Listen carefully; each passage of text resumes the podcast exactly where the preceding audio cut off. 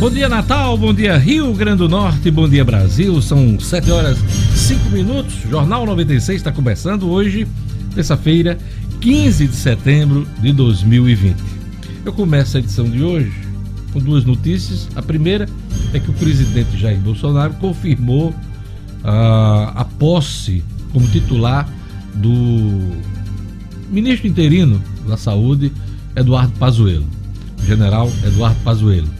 Ele que está no cargo há quatro meses como interino. Era o secretário executivo do antigo ministro, né? Aquele ministro que passou poucos dias, como é o nome dele? É, tá, Tais, Nelson Tais. Nelson né? Tais. Ele passou tão rápido que a gente nem gravou o nome dele. Aquele Verdade. Outro, aquele outro vampirão. Tem mudado tanto também que. Pois é. Falou em vampirão, aquele outro vampirão. É. pois é, então Nelson Tachi tinha eh, o Eduardo Pazuello como secretário executivo, o general Pazuello assumiu interinamente e agora vai ser empossado. Essa posse vai acontecer amanhã em Brasília, às 17 horas, já está marcada. A outra notícia que eu começo aqui o programa é que o governo do estado paga hoje a folha de setembro para quem ganha até 4 mil reais. Né? Então, o governo vai começar a pagar a folha. Ontem, entrevista a mim, no Diário da Manhã, meu programa no canal do YouTube, é, a governadora garantiu que não vai ter atraso no pagamento das folhas este ano, hein? Inclusive o 13 terceiro. E as folhas em atraso, são duas, ela pretende dar uma solução no início do ano que vem. Quem quiser conferir a entrevista completa da governadora, acessa meu canal no YouTube, se inscreve, curte e aciona o sininho para novos vídeos, né? Então tem lá a entrevista da governadora e também os detalhes dessa notícia encontra no portal nominuto.com, tá bom? Olha, a segunda parcela do IPVA prorrogado vence nesta terça-feira. Então atenção você que é proprietário de veículo e está pagando IPVA. Isso é assunto para Gerlane Lima. Bom dia, Gerlane. Bom dia, bom dia, Diógenes, bom dia, ouvintes e a todos da bancada. É isso mesmo, Diógenes. O governo do estado, através da Secretaria Estadual de Tributação, resolveu prorrogar o vencimento desse imposto de março para agosto desse ano, como forma de minimizar os efeitos da pandemia para o contribuinte no período mais agudo da doença. Daqui a pouquinho eu trago mais detalhes sobre esse vencimento que é hoje. Marcos Alexandre traz a notícia que Hermano Moraes entra em acordo com o PSB e reassume candidatura a prefeita. Aliás, a prefeita. É uma reviravolta no PSB. Teve convenção no último sábado, somente para homologação das candidaturas a vereador. Hermano não confirmou a candidatura majoritária, mas ontem reassumiu esse posto, essa condição de candidato a prefeito de Natal. Vamos ver aí a confirmação da candidatura de Hermano Moraes, assunto de Marcos Alexandre hoje. Luciano Kleiber, IBGE positivo em julho e arrecadação maior em agosto no Rio Grande do Norte. Como é que podemos interpretar esses números no comércio do Rio Grande do Norte? É o assunto de Luciano Kleiber, interpretando sempre a economia aqui no Jornal 96. Na ronda policial, Jackson traz a seguinte informação: bairro de Santa Delmira, em Mossoró, é palco de mais um homicídio. É palco de mais um homicídio. E a BC anuncia mais três reforços, entre eles o Meia Lelê, que defendeu o América. Assunto para Edmo Sinedino na edição de hoje do Jornal 96. Edmo, bom dia. Bom dia, Diógenes. Bom dia, ouvintes do Jornal 96. Pois é, jogador Lele, que assinou seu, sua rescisão contratual com o América Futebol Clube, até ontem, né? Estava no América. É um dos reforços pedidos pelo técnico Francisco Diá. Diá conhecia o Lele, já trabalhou com ele, acha-o um bom jogador e aproveitou que ele já está em Natal, que não saiu tão caro e permanece na nossa cidade, dessa vez agora vestindo a camisa do ABC de hoje. Você sabe que esse jogador já foi tema de novela, né? Tema musical de novela, né? É, Lele. Lele, lele, lele, lele.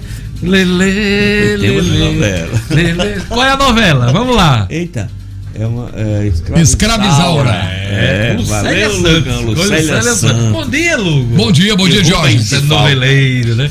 Rubem de Falco, é. Lucélia Santos. Rubem de Falco já faleceu, né? Faleceu, já morreu. É. E, mas Lucélia continua aí. Então, entendeu? Quando você falou o nome do jogador, eu me lembrei. Vamos lá comigo. Gerlane, lá. Lele, lele. Lê, lê, lê, lê, lê, lê. Aqui ela vai fazer o papel de, de escravizar. É. Você de Rubem de Falco, né? Aí, Eu, o capitão do mato. e Lugo de Derico. Derico. Derico. Nessa, novela, Derico nessa novela, nessa nova Derico. versão, vai ter Derico. Vai ter Derico, nova versão. Ah, começou bem animado aqui o Jornal 96. Olha, e no estúdio Cidadão teremos é, Supremo Tribunal Federal declara impressão de voto inconstitucional. Isso é muito importante aí, que foi questionado muito na eleição passada. Cidadino, acabei interrompendo a história do Lele, você ah. concluiu o seu seu destaque? Não? Concluí sim, é? o Lele. O Lele foi contratado junto ao América, é, junto ao América não, um jogador livre, né? Rescisão. E também foram anunciados ontem o goleiro André e o lateral esquerdo, esse nome é esquisito, Dieison. Dieison Dieison. que vem do Bangu, diferente. do Rio de Janeiro. Nome diferente, Dieison. D-I-E-Y-S-O-N, Dieison. É isso. É isso. Olha, é, não sei se você sabia, mas hoje é o Dia Internacional da Democracia. Da Olha democracia. que coisa, coisa que está tão em risco em alguns países aqui também, né?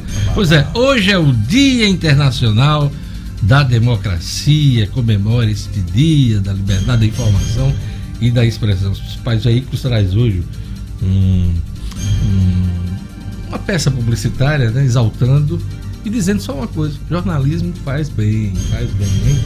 jornalismo bem feito, seriedade, com responsabilidade. Hoje também é dia do cliente. Todo mundo é cliente em algum lugar. Né? É cliente é, na bodega, no supermercado, o salão de beleza Gerlane Lima, né? Chega aí, é, umas três ou quatro pessoas sim. vai vender ela, né?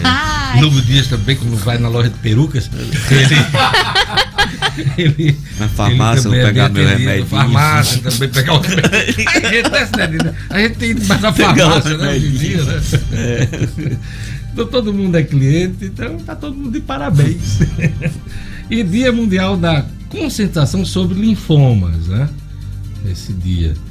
E dia também da musicoterapia, o uso da música em terapias né, de saúde, muito bacana. E dia, essa aqui é para Padre Nuno, é Padre Nuno, né?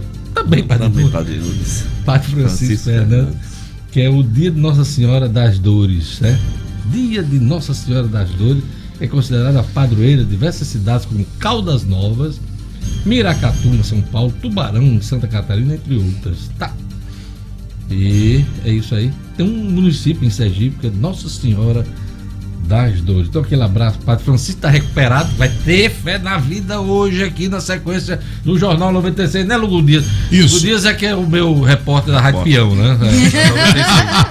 É, é, meu derico informativo, né? Foi promovido, foi, Jorge? Não, sempre, sempre, temos um lugar de honra aqui, né? Agora, salário que é bom, é. não tem. Não essa história. Fui promovido para ver se, ó, não tem. Pra Só cima patente. De, pra cima de Moá. Bom, quem quiser interagir, quem quiser participar do Jornal 96, WhatsApp e o telefone da rádio. Isso, Jorge. Já tá liberado, hein? Para você mandar a sua mensagem através do 99210 9696. Repito para você, o WhatsApp da 96 FM. 99210 9696, a nossa central, 4005 9696. 4005 9696. Gerlane vai me ajudar, mas eu queria mandar um abraço pro Nunes Silva, de Campina Grande. Ele foi o primeiro a entrar hoje. Logo que começou a transmissão, ele já entrou de Campina Grande direto para acompanhar o Jornal 96. Então ele merece uma salva de palmas. Né? Eu queria mandar também para um abraço para o Zé Matias, um abraço também para Maria da Conceição Antunes, um abraço para o Alisson, tomando um cafezinho, aguardando o melhor jornal do Nordeste. Que é isso? Ailson, não é nem Alisson, Ailson. Grande Ailson. Quem mais, Gerlane Lima, está na escuta?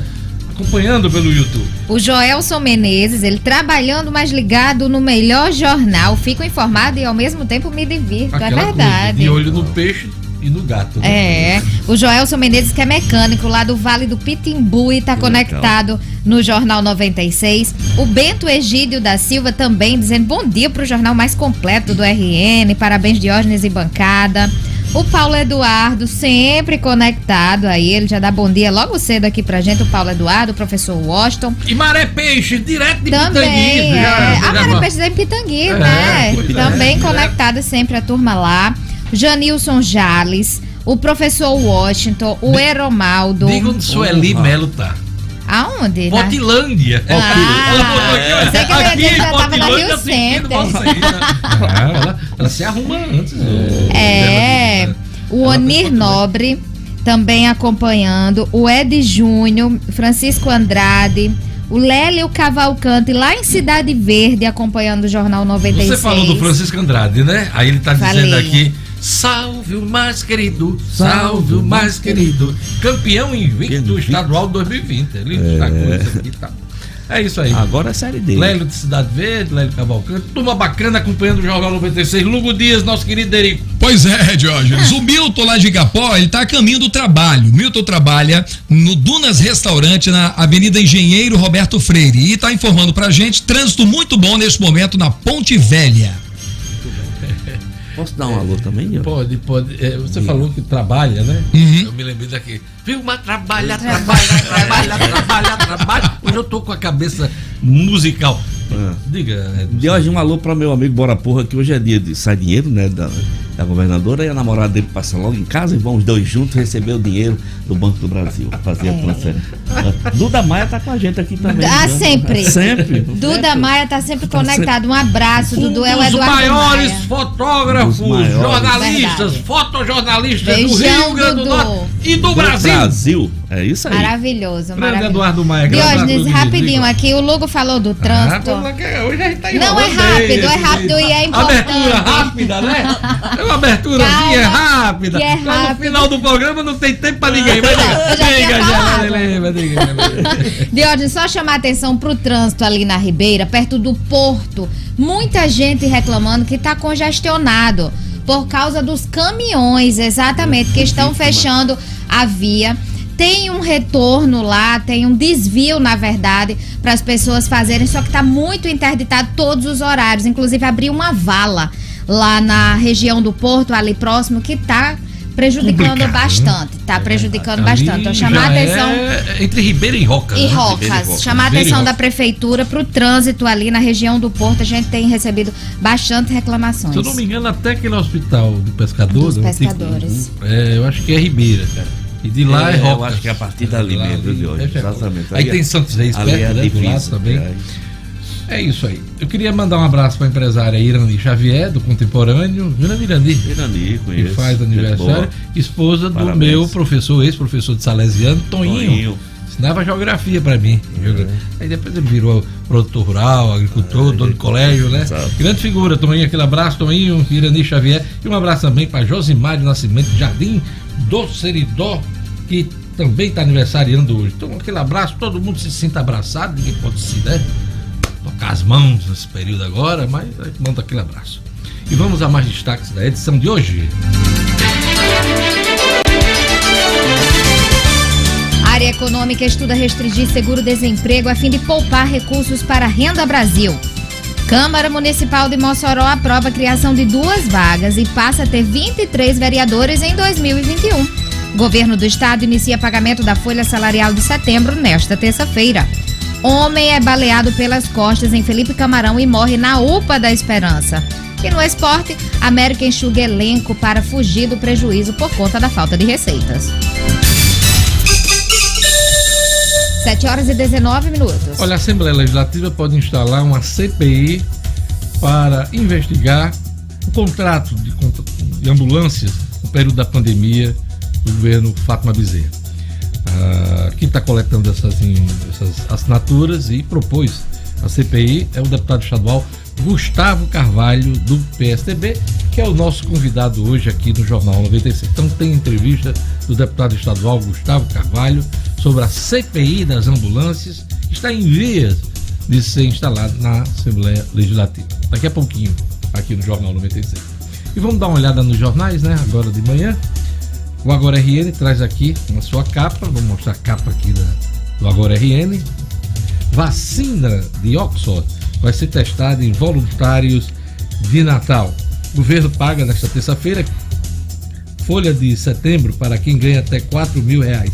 O Ministério Público pede que candidato Querinho se pronuncie em processo que pode mudar pancada potiguar em Brasília, hein, na Câmara dos Deputados. O Beto Rosado pode dar lugar a Fernando Mineiro. Essa história, tá, enfim, tá ganhando aí um, um, certa força. Vamos ver como é que vai ser o desfecho. A Tribuna do Norte diz aqui, na sua manchete principal, eleição para prefeito Natal terá recorde de candidaturas. Olha a capa da tribuna agora de manhã aqui. E a tribuna destaca: período de convenções partidárias, visando a eleição municipal, termina amanhã. Em Natal já há 13 candidatos confirmados à prefeitura, maior número desde a redemocratização do país em 85. A gente estava contando esses candidatos ontem, eu e Marcos Alexandre, chegamos a nove confirmações e tinham três que iriam se concretizar. Mas tem a história de Hermano Moraes também, que tinha saído do páreo e voltou ontem à noite. Então, poderemos ter 13 candidaturas à Prefeitura de Natal. Fica difícil para a gente fazer rodada de entrevista com tanta gente, hein? Muita gente. E a lei eleitoral esse ano manda ouvir todo mundo. Se tiver entrevista para um, tem que para todo mundo. As pessoas ficam naquela expectativa, ligando, querendo entrevista, inclusive com candidatos da região metropolitana. Não dá. Não temos a mínima condição de fazer isso, porque alguém vai deixar de ser entrevistado, né? Mas é isso. Então, poderemos ter aí um recorde de candidaturas em Natal 13. A tribuna também destaca a arrecadação de ICMS cresce 2% em agosto no Rio Grande do Norte, com 504 milhões arrecadados. A alta pode indicar a volta gradual da economia e melhoria dos indicadores sanitários. Por que a governadora estava sinalizando, não só com um plano de investimento que ela anunciou que vai. Ela deu a notícia ontem, no Diário da Manhã, e vai lançar esse plano de incentivo à economia na próxima sexta-feira. Vamos ver o que, é que vai sair daí, né? E vamos aqui às manchetes dos jornais. O Globo traz: empresário confessa esquema e revela propina a Witzel. É a crise no Rio de Janeiro envolvendo governador afastado Wilson Witzel. Partidos firmam alianças de olho em 2022. As eleições municipais deste ano estão servindo de ensaio para a construção de alianças na disputa presidencial. Nas capitais, PDT e PSB consolidam uma parceria, enquanto o MDB se aproximou de PSDB e DEM. Aliás, esses três partidos sempre estiveram juntos né, nos governos, principalmente na Nova República, ali no governo do Sarney, para cá. Né? Então, MDB, PSDB e DEM sempre se juntaram aí. Não sei que novidade é essa, mas aí é destaque hoje aqui no Globo. Essa é a página capa principal do Globo. Vamos ver aqui a Folha. A Folha traz aqui na sua manchete principal que o governo quer decreto para cortar 10 bilhões de carentes, benefícios de idosos e pessoas com deficiência em extrema pobreza. Será restringido aí para poder bancar o Renda Brasil, que é o programa que vai substituir o Bolsa Família. É a notícia que vem lá de Brasília. O Estado de São Paulo destaca aqui na sua manchete principal: economia propõe congelar aposentadoria para criar Renda Brasil.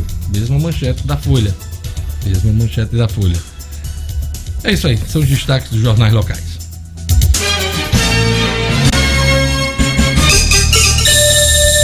Sete horas e 24 minutos. Vamos conferir a previsão do tempo hoje no Rio Grande do Norte. Informações da Clima Tempo, um oferecimento do Viver Marina.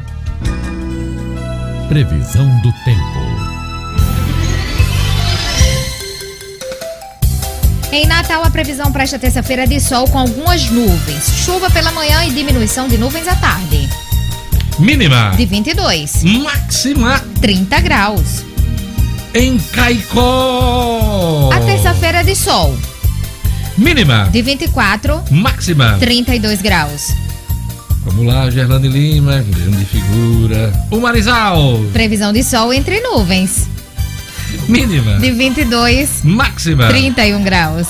Em Fernando Pedrosa. Terça-feira de sol durante todo o dia. Mínima. De 23. máxima 32 graus. 7 horas e 25 minutos. Agora aquele recado do Viver Marina, sempre pensando em você. Promoção voltou para deixar seu paisagismo mais bonito, hein? Pois é, se você tem um projeto de paisagismo, tem que executar no Viveiro Marina.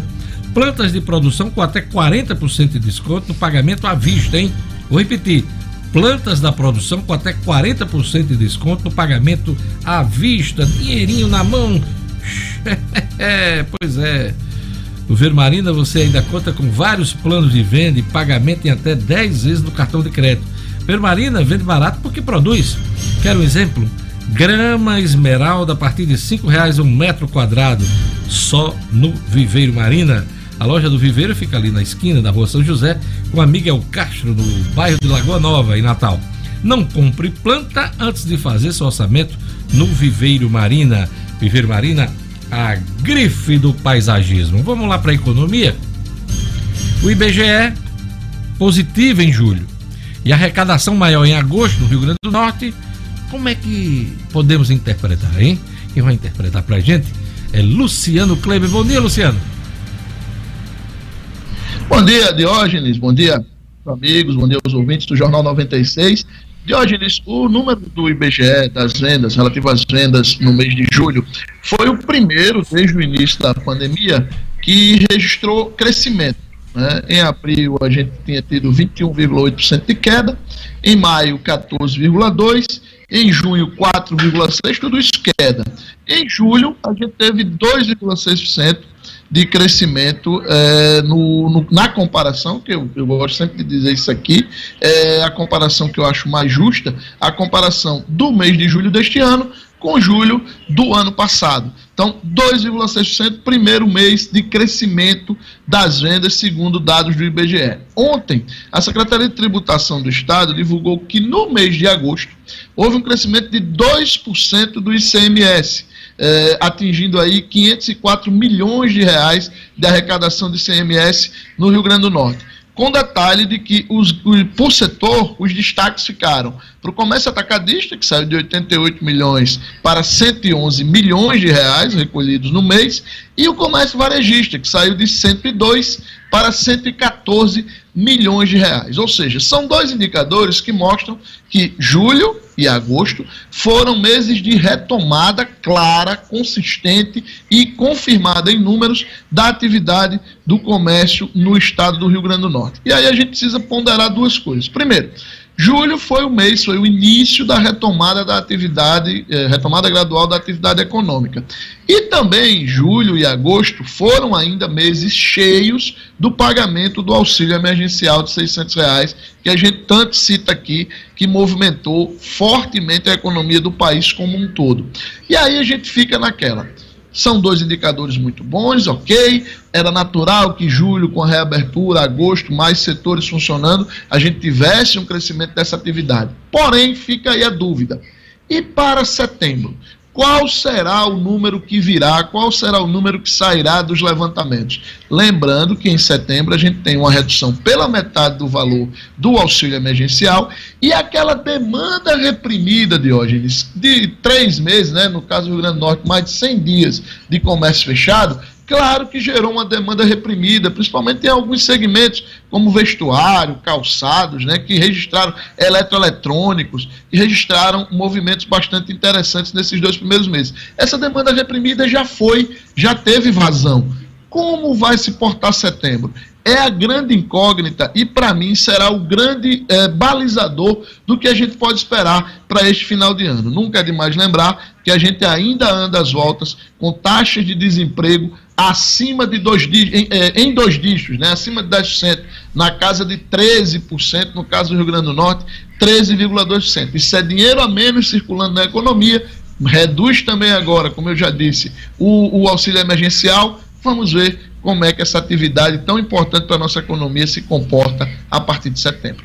Luciano, grupo nordestino comandado por ex-engraxate com operações no Brasil de um dos maiores grupos de educação privada no mundo. Olha que bacana essa história uh, desse ex-engraxate. Pois é, o José Janguier Diniz, Jorge, 56 anos, ele é, foi engraxate a, a, partir dos 8 anos de idade, nascido na pequeníssima Santana dos Garrotes, uma cidade de 7.300 habitantes, ali na, na região do Vale do Rio Piancó, no sudoeste paraibano. É, ele, aos 39 anos, no ano de 2003, fundou o grupo Uninassal, que chama, é, que é o dono da Uninassal, na Universidade Maurício de Nassau, é o grupo Ser Educacional, que ofereceu 3,8 bilhões de reais, Jorge, sendo 1,7 bilhão em dinheiro, em cash, por nada mais nada menos que a Lauret, eh, as atividades da Lauret aqui no Brasil. O grupo Lauret Internacional, que é um dos maiores grupos do mundo, aqui no Rio Grande do Norte, é conhecido como controlador da nossa UNP, já tem 267 mil estudantes no Brasil, está presente em 13 cidades do país, tem 50 campos, e eh, no caso da Lauret, os destaques são para a FMU e para a AMB Morumbi, duas faculdades em São Paulo, que é a grande meca né, econômica aí do ensino privado no Brasil. O grupo Ser Educacional tem 185 mil alunos e está presente em 26 estados e no Distrito Federal. Ele detém, além da Uninasal, a Univeritas. Este novo grupo, que deverá surgir aí dessa aquisição de ônibus, vai ter 452 mil alunos, chegando a 1.175 no curso de medicina, que é o grande filão do, do ensino privado é, superior, porque além de ser um curso mais caro, né, tem um, valor de mensalidade mais alto, também é o curso que tem o menor índice de evasão, algo extremamente valorizado hoje no mercado, principalmente agora, nesse momento de pandemia, de crise da pandemia da Covid-19. A grande questão ainda está em torno do grupo é, IDUX, né, que é o que controla a faculdade Estácio, que está discutindo aí, é, vai discutir no CAD essa, essa compra, porque acredita que haveria uma concentração muito grande do mercado e também diz que pode oferecer mais pelas atividades da Lauret no Brasil. Mas fica esse registro desse paraibano aí, de 56 anos de idade, que aos 8 era engraxate e hoje pode passar a ser dono do maior grupo privado de ensino superior do país de hoje. Pois é, eu já entrevistei ele aqui no Jornal 96 em, em, em alguns anos atrás. Aqui. Então, história de sucesso. É, vamos ver como é que vai ser é, a definição dessa venda. Então, tem dois grupos lutando pela Laura no Brasil, os negócios.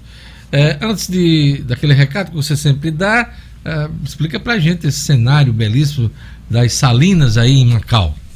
É, na realidade, Diógenes, engraçado você ter citado Macau. Essas salinas não são as de Macau, viu, Diógenes? Essas ah, é? salinas, essas salinas são as que existiram é, num longo, num, há muito tempo atrás, ali na margem direita do Rio Potengina, no caminho para a zona norte de Natal. Que depois virou, virou projeto de camarão, né, Luciano? Exatamente, virou é, é, área para cultivo de camarão e retratada, claro, pelo gênio potiguar né, que foi o maior amante do Rio Potengi das suas belezas, Newton Navarro, um grande nome da, das artes plásticas potiguar que a gente traz hoje aqui homenageando no nosso cenário.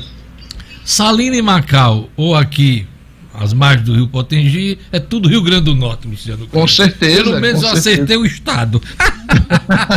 Vamos lá. Fala da rede de farmácias aí que vende barato. Pois é, a rede Unifarma, que é aqui da nossa terra não para de crescer, já são mais de 700 lojas. Isso mesmo, mais de 700 lojas espalhadas pelos estados da Paraíba, Pernambuco e Rio Grande do Norte.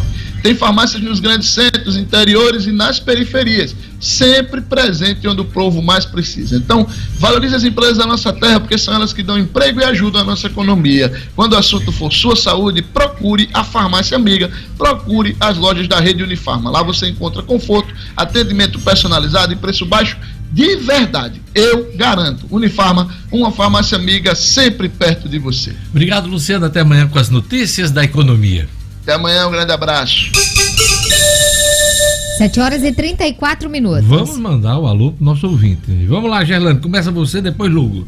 Vamos lá aqui, o Alexandre Mousalas acompanhando o Jornal 96, o Wanderson das Quintas mandando um abraço a todos, o Willis Fernandes dizendo que assistiu essa bancada garantia de um dia bem informado, conectado aqui, o Sandro Luiz também conectado, Deixa eu ver quem mais. O Danilo Oliveira, o Rafael Augusto, também ligado aqui no YouTube. O Neto Ramos mandando um bom dia para toda a equipe do Jornal 96, ele que está lá no Solidade 2 conectado, Zenon Cavalcante, Tony Ribeiro. Turma boa, viu, Diógenes, acompanhando aqui o Jornal 96. E Auri agora, Dantas. Agora a gente passa pro WhatsApp.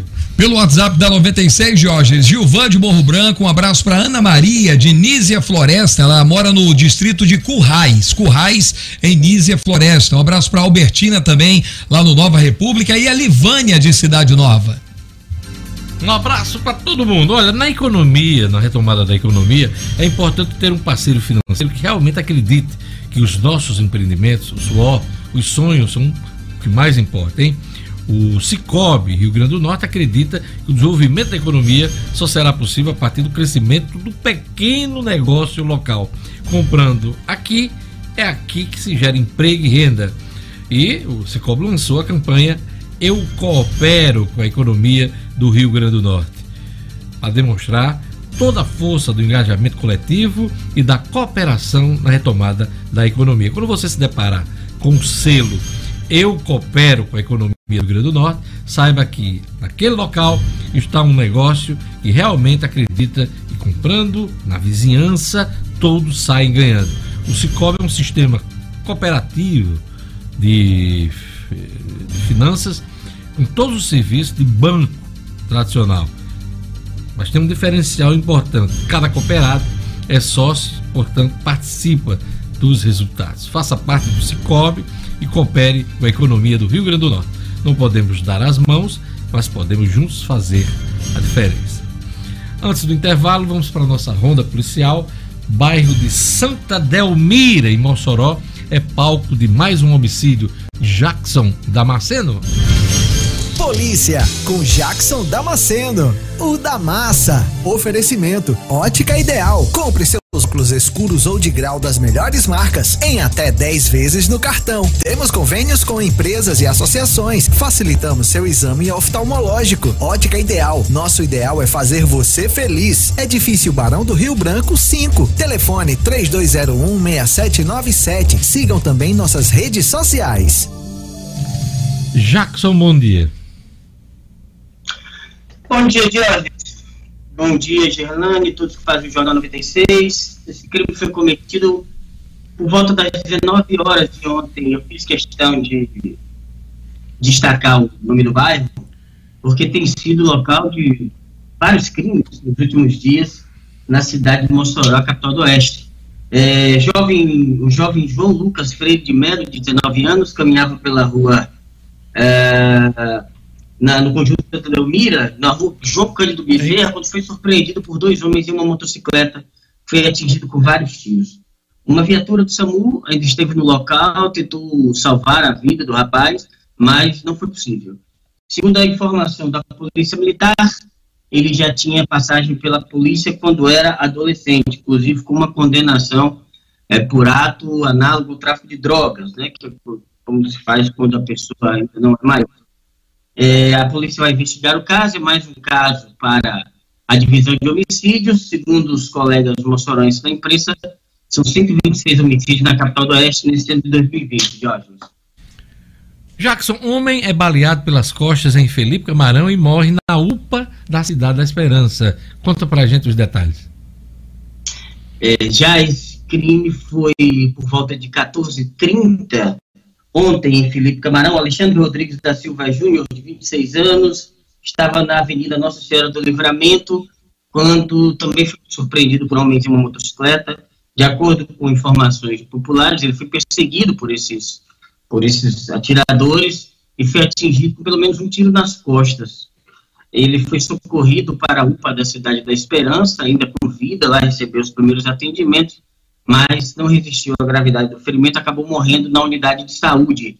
As informações ainda são escassas, mas há informações de que ele pertenceria ou seria adepto de uma das facções criminosas que comandam um crime aqui no Rio Grande do Norte.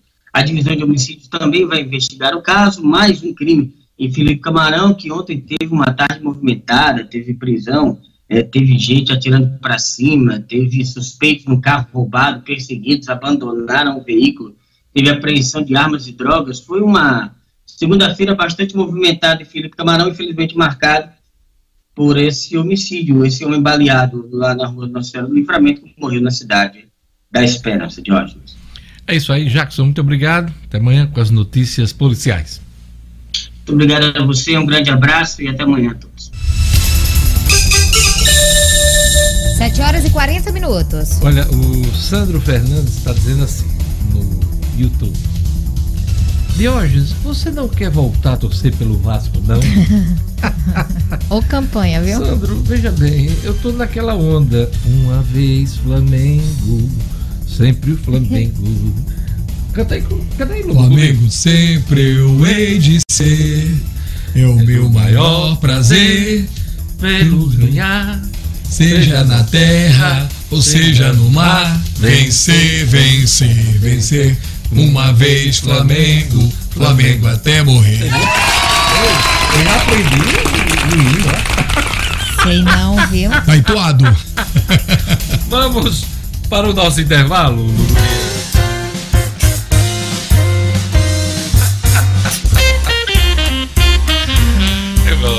Você gosta, né, Jacqueline? É bom, é bom. Sabendo quem é que eu tô falando. Esse é do jazz. Vamos lá. Daqui a pouquinho as notícias da política com Marcos Alexandre, o esporte com Edmo Sinedino, Estúdio Cidadão com Raro Oliveira e a entrevista com o deputado estadual Gustavo Carvalho do PSDB. Tudo isso junto e misturado daqui a pouquinho. O Jornal 96.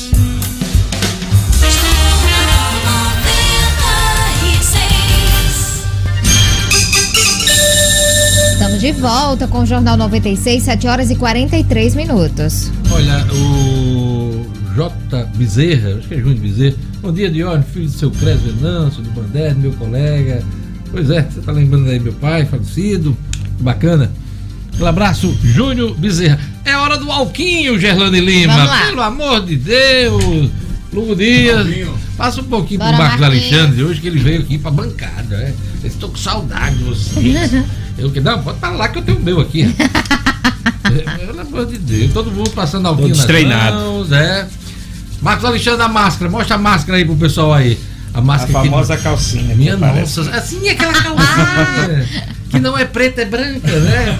É mesmo aquela pendurada. É, é aquela máscara bico de pato, né? Tá certo. Vamos lá. Fala aí, Marcos Alexandre. Vamos falar de política agora. Hermano Moraes entra em acordo com o PSB e reassume a candidatura a prefeito de Natal. Marcos Alexandre, bom dia. Bom dia, Jorge. Bom dia aos ouvintes. Bom dia aqui aos amigos da bancada. Estava com saudade. Pois é, Jorge, é um fato novo aí.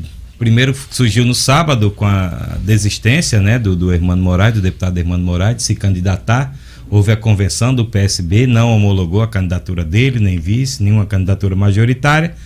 E ontem houve um, um, Uma um reviravolta, recuo, né? uma Uma reviravolta. reviravolta, né? Exato, o recuo do recuo, né? O, o deputado Hermano e o PSB recuaram aí do, do recuo do sábado e decidiram aí lançar candidatura. Então o Hermano é o décimo, é o décimo candidato, né? Que vai ser homologado.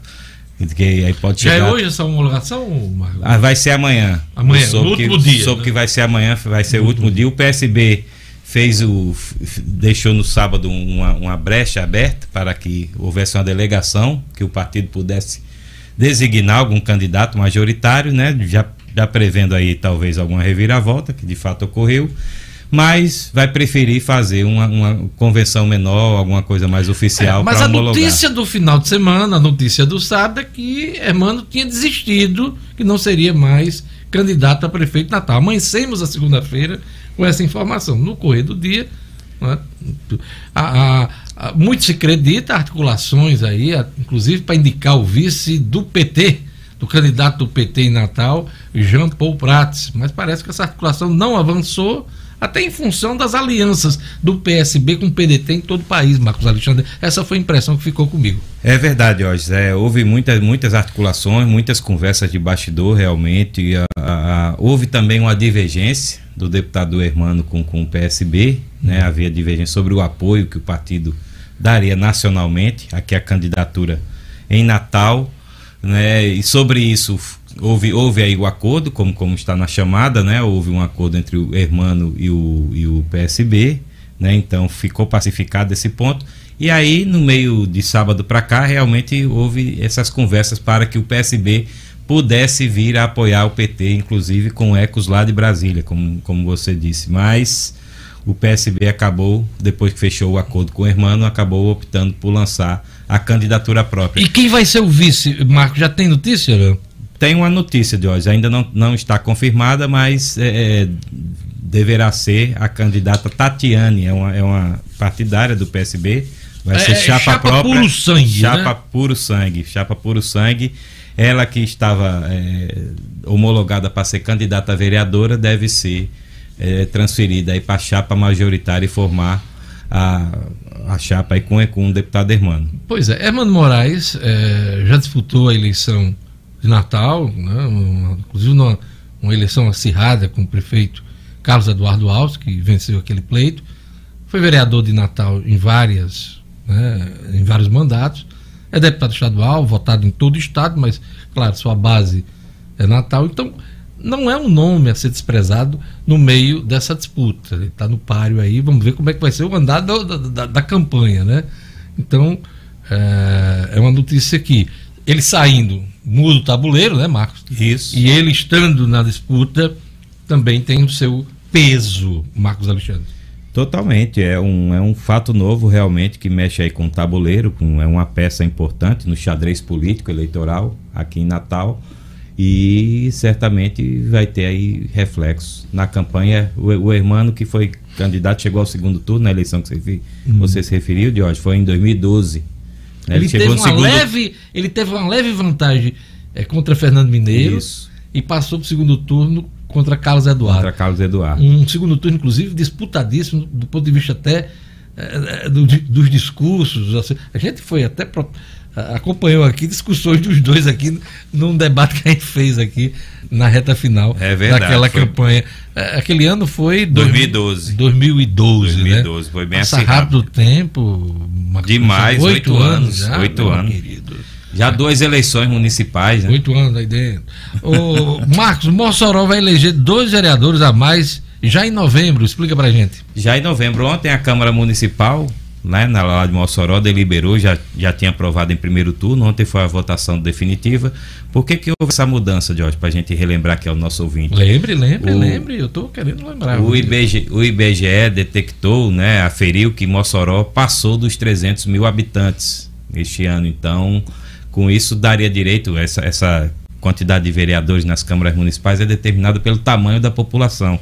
Então, Mossoró, na hora que passou essa marca dos 300 mil habitantes, passou a ter direito de ter dois vereadores a mais. Passou de 21 para 23. Faltava a Câmara Municipal é, ratificar aprovar uma lei decidindo isso. Ainda não tem mudança. eleitorado, por exemplo, para segundo turno, né, Mossoró, né? Não, não. Mas já tem um aumento populacional que dá direito a mais vereadores. Que dá direito a esses dois vereadores e já para a eleição deste ano. Mossoró que iria eleger 21, agora vai eleger 23 vereadores. Passa a ter é, dois vereadores a mais. O, a, o curioso, Diógenes, é que isso vai, vai essa mudança de faixa populacional vai redundar também numa perda de recursos para Mossoró, né, na, na Câmara Municipal. Vai passar de 6% né, das receitas municipais para 5%. Então vai ter mais vereadores, mas vai ter um duodécimo menor, menos recursos para gerir o legislativo lá da capital do Oeste. Mas ainda é muito dinheiro para dividir e resolver os problemas. É, não, né? a turma não vai ficar lisa não de hoje. É, com certeza. Marcos Alexandre, aquele recado no final para você acompanhar o processo eleitoral. Marcos. É, a pergunta não quer calar. Quer ficar por dentro do que há de mais atual em matéria de regras eleitorais? O livro O Processo e o Direito Eleitoral do advogado e escritor Kennedy Diógenes traz isso para você. O livro trata de maneira simples, mas completa, os principais temas do direito eleitoral, desde a sua construção histórica, seus conceitos e suas normas mais recentes definidas pela última mini-reforma política. O livro O Processo e o Direito Eleitoral já nasce como importante fonte de consulta para quem deseja participar de campanhas eleitorais, inclusive como candidato. O livro de Kennedy Diógenes está à venda pela internet, pode ser adquirido no site www.oeleitor.com.br www.oeleitor.com.br Diógenes. Obrigado, Marcos Alexandre, participando hoje aqui na bancada do Jornal 96. Valeu, Marcos, até amanhã com mais informações sobre a crônica policial. Olha, policial não, política. Mas às vezes a política acaba. É às vezes se mistura, é, né, polícia. Às vezes se mistura um pouquinho. Eu, eu fui. Como é que deu o nome aqui? Atfalho. Mas não, foi intencional mesmo. Obrigado, 7 horas e 51 minutos. Vamos lá para Gerlane Lima. Olha, segunda parcela do IPVA prorrogada vence nesta terça-feira. Importante você ficar ligado aí, você que é proprietário de veículos. Gerlane Lima traz os detalhes. Cotidiano com Gerlane Lima. Oferecimento. Realize Gourmet. Estamos de volta com as duas unidades funcionando no período das 11:30 às 15 horas. Durante essa semana de reabertura, almoçando na unidade Petrópolis, você ganha um combo do café expresso com brigadeiro. Siga arroba realize.gourmet e acompanhe as promoções. Gerlane Lima. É Diógenes, o prazo de vencimento da segunda parcela do IPVA para quem optou pelo parcelamento vence hoje, terça-feira, dia 15, independente do número final da placa do veículo. Essa data limite é válida para quem não quitou o tributo, claro, no prazo regular e acabou se enquadrando no calendário prorrogado. O boleto pode ser verificado no site do Detran, detran.rn.gov.br ou pelo aplicativo Nota Potiguar. E o calendário parcelado vai até dezembro, Diógenes. O governo do estado, só para lembrar, através da Secretaria Estadual de Tributação, resolveu prorrogar esse vencimento diante da situação de pandemia e prorrogou esse imposto de março para agosto para minimizar os efeitos. Os proprietários que já iniciaram o pagamento de forma parcelada e que não conseguiram cumprir com as parcelas podem retomar a quitação conforme esse novo calendário, cujos vencimentos ocorrem sempre no dia 15 de cada mês, exceto em novembro, quando esse vencimento será no dia 16 de hoje. Então, a opção de parcelamento é feita no momento da geração do boleto. Para verificar as datas e o prazo para enquadrar as parcelas que porventura estavam em atraso, é só consultar o novo calendário e as datas no endereço do Detran, Diógenes. Rapidinho a gente tá falando em prazo antes de acabar. É só lembrar que vai acontecer a segunda conferência estadual de segurança pública e defesa social, cidadania e participação popular. É uma conferência que pode ter a participação de todos, Diógenes. As inscrições estão abertas e terminam hoje. Para quem quiser participar da conferência que vai acontecer nos dias 16, 17 e 18 de setembro, ou seja, a partir de amanhã, se inscreve no site www.conectarne.com barra segurança www.conectarne.com barra segurança é a segunda conferência estadual de segurança pública é importante participar para dar opinião Diógenes e contribuir claro com esse processo Lugo, é, Clebinho tá de férias, né? Então mandar um abraço Isso. pro Kleber, né? Tá de férias. Ah, e quem tá operando hoje e dando suporte aqui é Bia, né? Bia Bezerra. Bia Bezerra. Então, aquele abraço pra Bia, desejar ela boa sorte nesse período aí, de interinidade eh, na operação aqui do Jornal 96. Obrigado, Bia. É isso aí, e agora a gente vai pro ouvinte aqui. Olha, o S. Ramos está dizendo: e olha, avisa os motoristas que trafegam pela via de acesso à Praia de Tangui que as dunas tomaram toda a pista. Tá perigoso o tráfego. Tá dado o recado do S. Ramos, que ainda disse assim. E olha como cantou, você é um grande jornalista. Jornalista excepcional. que é isso, S. Ramos? Eu canto até direitinho. Dizem que eu tenho um cantinho bom. Vamos lá. A, a, a irmã Vieira tá dizendo aqui, Diógenes, pede pro Edmo começar a torcer pro Flamengo também, pra ver se o Botafogo começa a vencer. Olha que mal,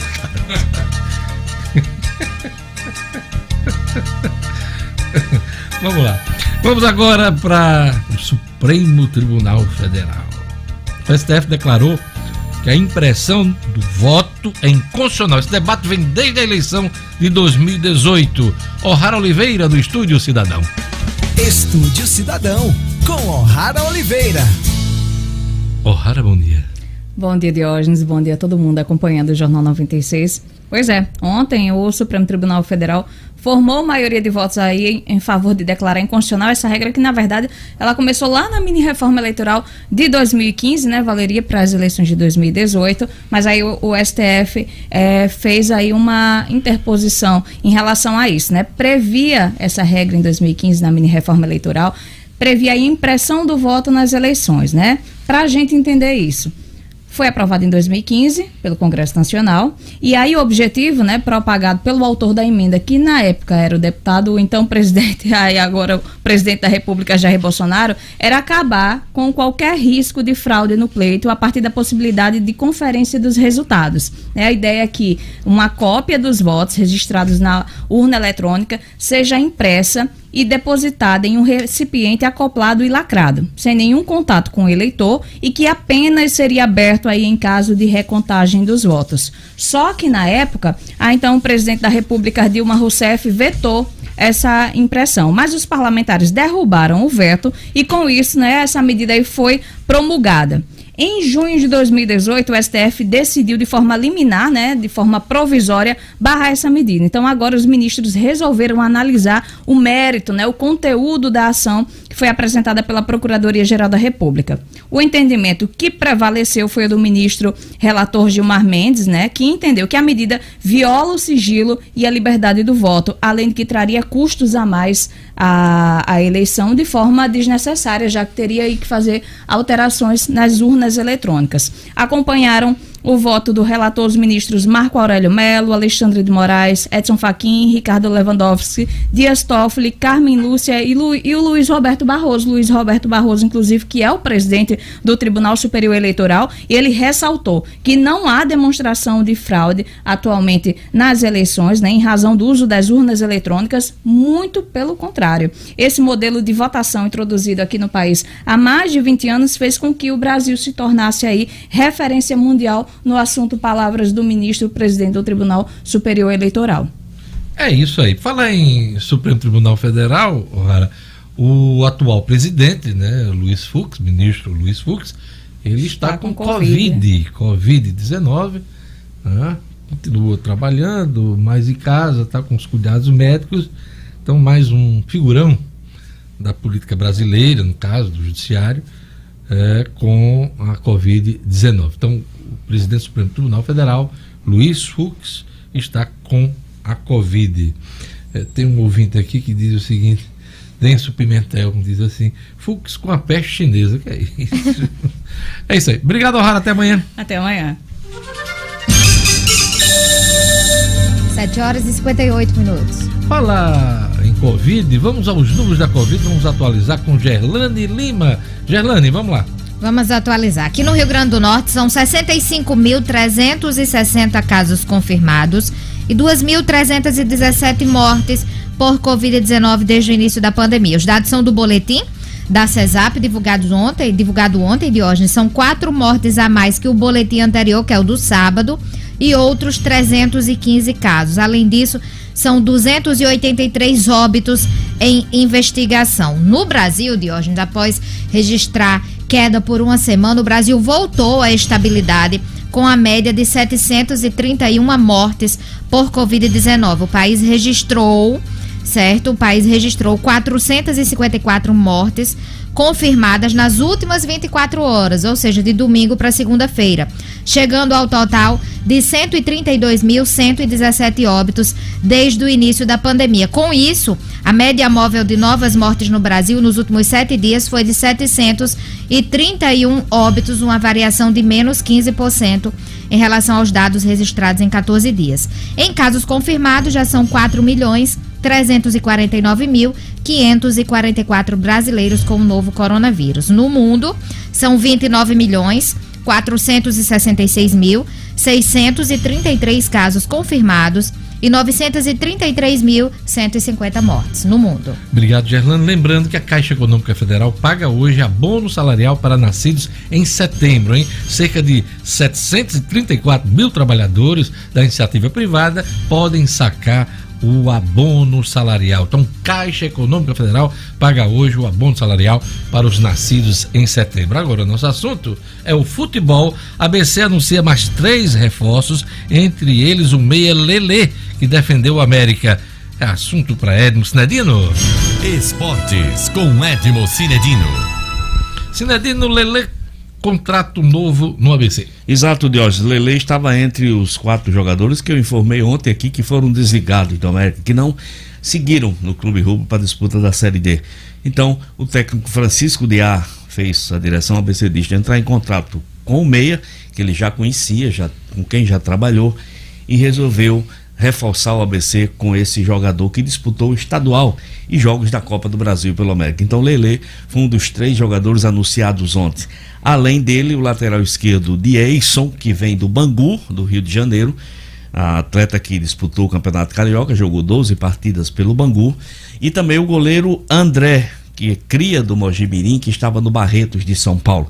Esses três reforços, todos dentro daquele piso salarial do ABC Futebol Clube que não suporta ultrapassar nem um milímetro porque a situação financeira do ABC todo mundo sabe que é muito delicada de hoje muito muito, muito delicada, delicada. a gente está acompanhando sempre trazendo informações aqui uhum. no Jornal 96. O América, hein? O América enxuga elenco para fugir do prejuízo Exato. por conta da falta de receita, né? Exatamente. Tá todo mundo preocupado com caixa, né? Todo mundo. Pois é, não tem, não tem público, não tem patrocinadores. Essa série D é absolutamente difícil, né? difícil. né? Tá muitos clubes estão fechando as muitos portas. Muitos clubes estão pelo fechando. País, né? Exatamente. Muitos clubes fechando as portas.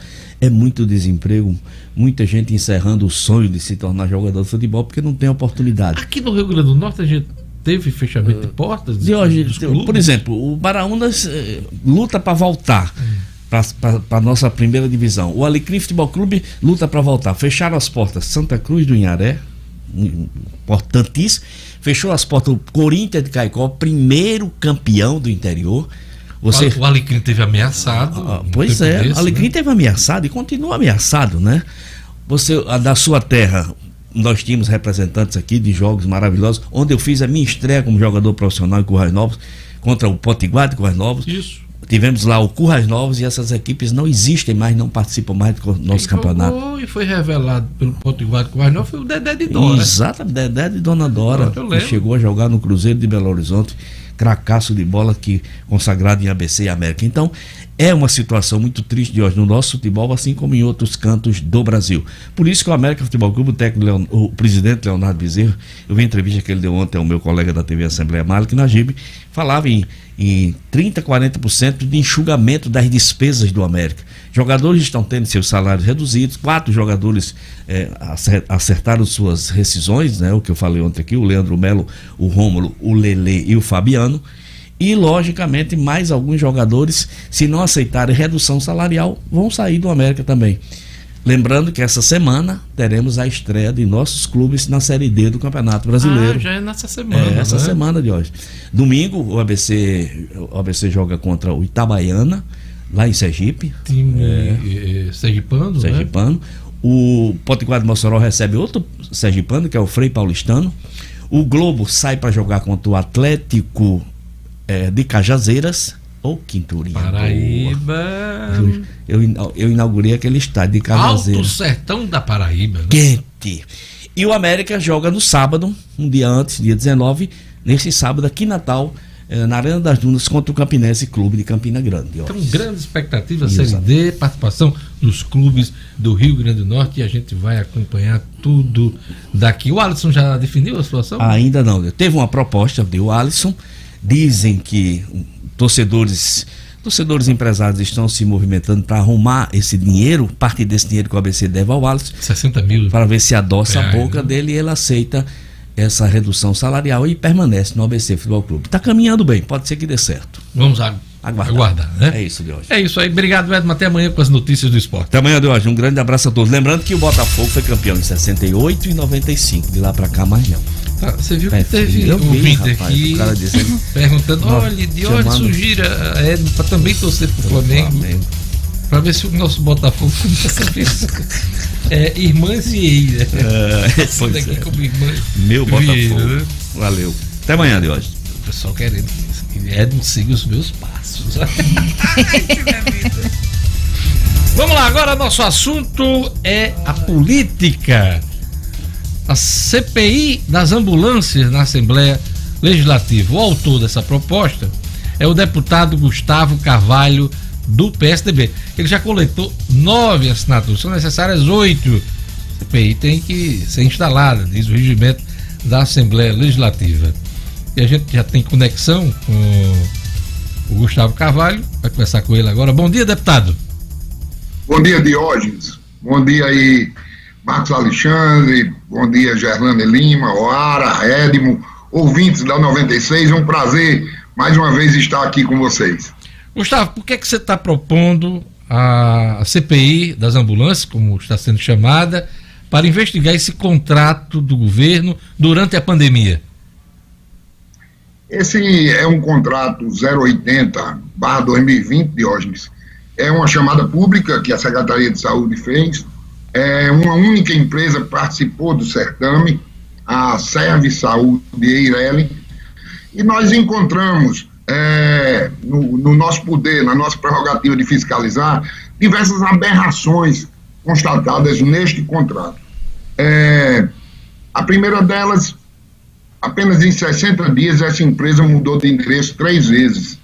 Ela tinha sede em Emaús, numa rua projetada de Emaús, numa uma casa simplória, sem nenhuma identificação comercial. Depois ela, ela compartilhou uma sala no Tirol Way e agora está instalada no Center Tower, inclusive na Jaguarari, bem próxima ali à sede do Ministério Público.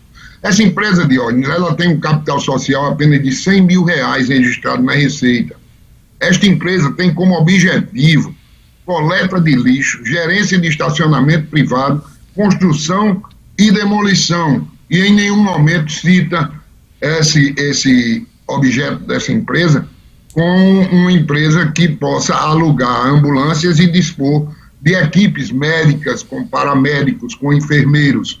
Então, essa empresa, pasmem, não tem um registro de veículo no Detran do Rio Grande do Norte, enquanto o contrato, no seu artigo 5 exige que os veículos não sejam terceirizados, os serviços também não sejam terceirizados, sejam contratados pela empresa vencedora do certame. Qual o valor do contrato, deputado? Qual o valor total do, do contrato? 8 milhões e meio de reais para alugar seis ambulâncias durante seis meses. Isso caso o contrato fosse dentro desta previsibilidade cada ambulância custaria ao nosso governo 237 mil reais mês. A ambulância, a equipe de profissionais, médicos, paramédicos e enfermeiros e os equipamentos que deveriam estar compondo também o contrato na ambulância. É, é, a, a, funcionária Valquíria Gomes da Nóbrega, ela é a fiscal desse contrato na Secretaria de Saúde. E nós é, solicitamos ao presidente da Fundação, da Comissão de Fiscalização e Finanças da Casa, que a levasse à Assembleia para explicar, para dirimir essas dúvidas todas que nós estávamos tendo em relação a esse contrato.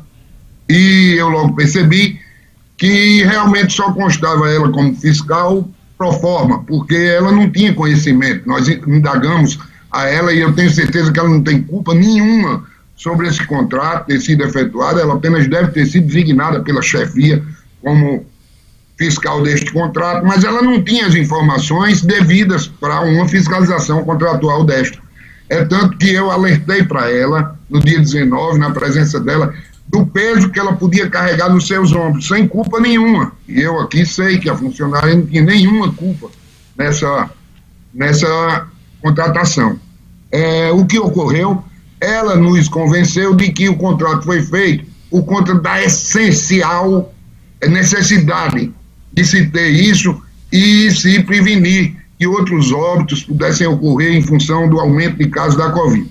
Mas ela, como foi alertada sobre as responsabilidades dela, para minha surpresa, no dia 22, três dias após ela ter estado na Assembleia, ter dado seu depoimento na comissão, a secretaria resolveu suspender o contrato. Suspendeu o contrato com as ambulâncias e disse que o contrato haveria sido suspenso em função de quê? De que não havia mais a necessidade. Então, da, do, do essencial para o desnecessário, duraram apenas três dias. É preciso, é evidente, que a Assembleia Legislativa fiscalize e instale essa CPI para que nós possamos apurar realmente esses desencontros contratuais e termos é, definitivamente a oportunidade de revisarmos esses contratos, de, de fazermos vistorias a essas ambulâncias que foram contratadas pelo governo e ao próprio pagamento do governo, porque o governo agora está dizendo que só pagou 400, porque 400 mil reais, porque só houve a necessidade de serviços de deslocamento para 400 mil reais. Pois é, Aí, é, é, isso que eu gostaria de pontuar, de, deputado, deputado Gustavo Carvalho.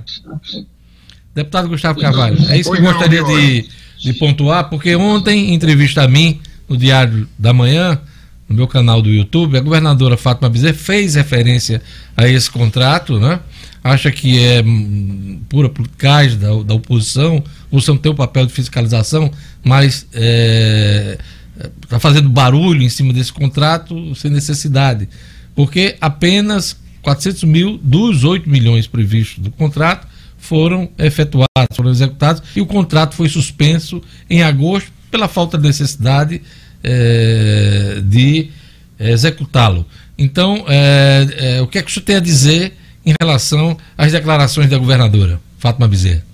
A governadora Fátima deve estar muito tranquila se ela der essa informação. Sim, ela disse então... isso também, que estava muito tranquila porque o governo dela era honesto, probo, e que é, em relação à CPI e em relação a essa história levantada pela oposição, ela, ela e o governo dela estão tranquilos.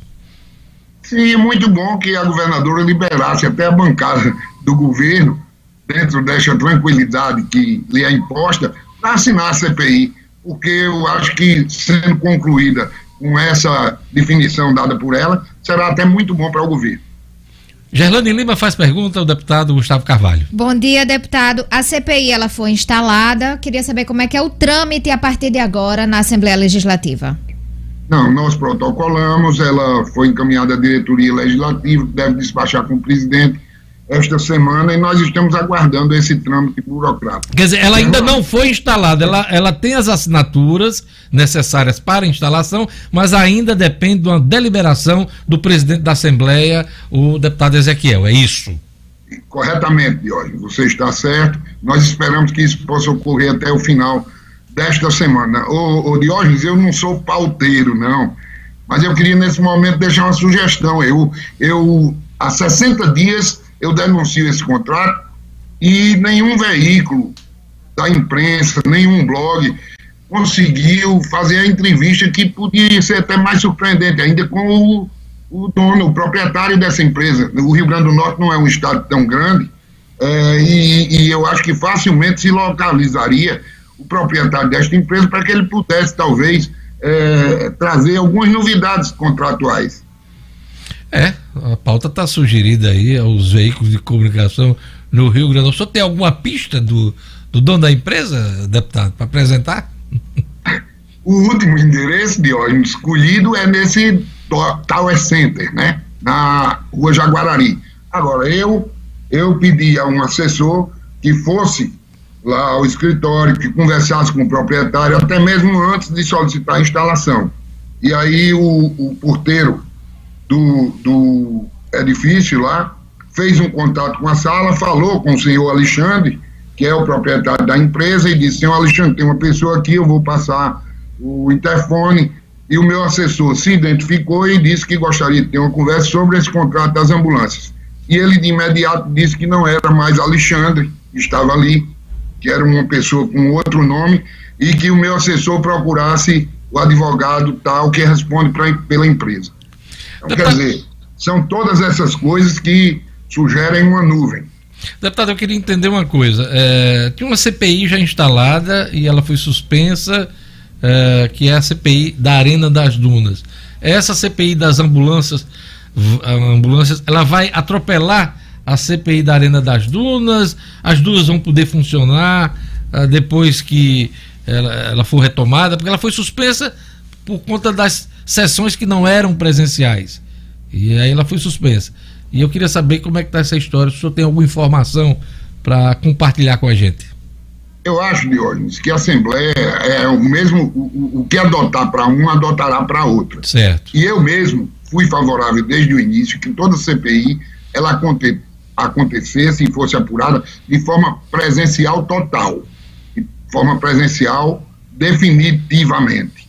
Então eu não tenho nenhuma pressa, eu não tenho nenhuma, nenhuma situação de buscar de imediato essa apuração, porque seja em qualquer momento que ela chegue, ela chegará a bom, a bom, de bom grado, certo? Então, eu também continuo com o meu posicionamento de que o presencial completo para uma instalação de CPI, para uma apuração de CPI, é o que é mais é, sensato. Eu queria lhe perguntar sobre eleições, mas só para a gente encerrar esse assunto da CPI das ambulâncias. Essa decisão sobre instalação sai quando? Sai ainda esta semana? Eu espero que possa ser definido pelo presidente da casa ainda esta semana. Eu queria agora lhe perguntar sobre eh, as eleições. Eh, nós estamos no momento das convenções partidárias, né? Temos aí uma definição do PSDB aqui em Natal, candidatura do prefeito, atual prefeito Álvaro Dias. E eu queria saber como é que estão se dando as, a, a, as candidaturas do PSDB no interior do estado. Eu queria que você desse um, fizesse um balanço aqui para gente. Olha, o PSDB no cenário nacional, talvez seja no estado do Rio Grande do Norte, o maior crescimento do partido ao final dessas eleições. Nós temos hoje muitos candidatos a prefeito, partindo já de, do prefeito Álvaro Dias, né, na capital em Natal. Em todas as regiões do estado nós teremos representações de ônibus. Em número de vereadores, o PSDB terminará também como um dos maiores partidos do Rio Grande do Norte. Você pode ter certeza que ao final da eleição os nossos números serão outros. Candidatura em Natal são 13 candidaturas a prefeito Natal, né? É, como é que o senhor analisa esse cenário da eleição na capital? Até que ponto essa diversidade de candidaturas atrapalha aí o projeto do seu partido? Olha, eu acredito que o prefeito Álvaro Dias ele se credenciou com trabalho se credenciou para renovar o, o, o, seu mandato com trabalho, tem demonstrado isso e tem feito com que a população de Natal entenda, pelo menos eu escuto isso em cada canto, em cada esquina, em cada debate, em cada reunião que participo. Então, eu acho que nós estamos, assim, com a apresentação de resultados, que é muito importante numa eleição hoje em dia. Você não pode correr riscos. A administração tem que ter uma experiência já demonstrada e, e já obtida pela população para fazer suas escolhas. Então eu acho que isso dá a Álvaro um conforto de sair na frente. Gerlane Lima tem uma última uh, pergunta a fazer sobre Petrobras. Vamos lá, Gerlane. É um assunto, deputado, que tem sido bastante comentado e debatido, inclusive no plenário da Assembleia Legislativa. E eu quero saber a opinião do senhor em relação à venda de ativos da Petrobras. Eu não tive receio, essa matéria é uma matéria polêmica, Gerlane, mas eu não tive receio desde o primeiro momento dizer que é uma das grandes coisas que está acontecendo para a economia do Rio Grande do Norte. A Petrobras já vinha deixando o nosso estado há cerca de sete anos. A Petrobras é, fez com que uma grande parte da nossa economia fosse desaquecida, principalmente nas regiões do Mato Grande e na região oeste do estado. É, é importante que a Petrobras realmente que tem uma expertise nos campos profundos, no pré-sal, ela vai explorar esse campo e deixe a iniciativa privada, uma expertise bem maior em campos rasos, explorá-los. O Rio Grande do Norte vai ganhar muito com isso, nós vamos ter investidores é, aqui muito em breve, substituindo tudo, tudo que a Petrobras nos últimos anos deixou deficitário, como o fechamento de pousadas em Mossoró, o fechamento de pousadas de João Câmara, Água Maré, o comércio local, o, o enfim, a, a, capacidade de giro financeiro, essa, essa a Petrobras já tinha nos tirado há bastante tempo. Outras empresas virão, aí o governo diz, mas para que essas empresas cheguem ao Estado, elas vão demorar é, um ano para chegarem aqui, mas a Assembleia não aprovou para o governo a antecipação dos royalties de petróleo. Então, que o governo os faça e, antes do governo até utilizá-los, eu tenho certeza que a iniciativa privada chegará de forma muito é, clara e, trans, e evidente aqui ao nosso Estado, gerando emprego, trazendo renda e fazendo com que aquilo que estava morto pudesse ressuscitar. É isso aí, eu queria agradecer a participação do deputado estadual Gustavo Carvalho, do PSDB, aqui no Jornal 96. Vamos acompanhar aí a instalação da CPI das ambulâncias na Assembleia Legislativa. Obrigado, Gustavo, por sua participação. Obrigado, Diógenes, obrigado a todos vocês e obrigado aos ouvintes da 96. Prazer estar aí com vocês. Solta o jazz. Pois é, Jornal 96 está acabando. Agradeço a audiência de todos. Vem aí Padre Francisco Fernandes com fé na vida. Hoje é dia de Nossa Senhora das Dores. Ela proteja todo mundo, né? De todos os credos. Obrigado, Gerlane Lima. Até amanhã. Obrigado, O'Hara. Obrigado, nosso querido Erico Lugo. Bia Bezerra, nos teclados, né? Da operação aqui do Jornal 96. E a todos vocês, né? Todos que participaram. Tchau, até amanhã. Até amanhã. Tchau, e não tchau. esqueça, peraí, o último recado, diário da manhã, 11 horas no meu canal no YouTube. Acesse o meu canal, inscreva-se, curta e acione o sininho. Tchau, até amanhã.